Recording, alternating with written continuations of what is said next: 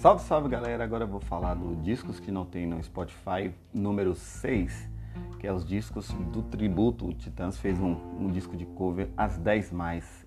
Lançou esse disco em 1999, então é um disco muito bom.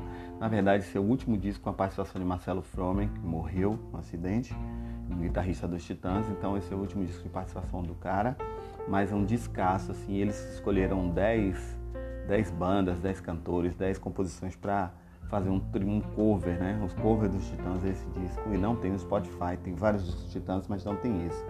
E dentro dessas 10 covers, eles colocaram Chutos e Pontapés, que é uma banda que não é nacional, não é brasileira, mas eles colocaram lá, vai saber porquê. E logo depois, parece, no Rock in Rio ou antes, eles fizeram uns shows com a banda, então já tinha esse namoro, por isso que rolou essa homenagem à banda. Legal pra banda.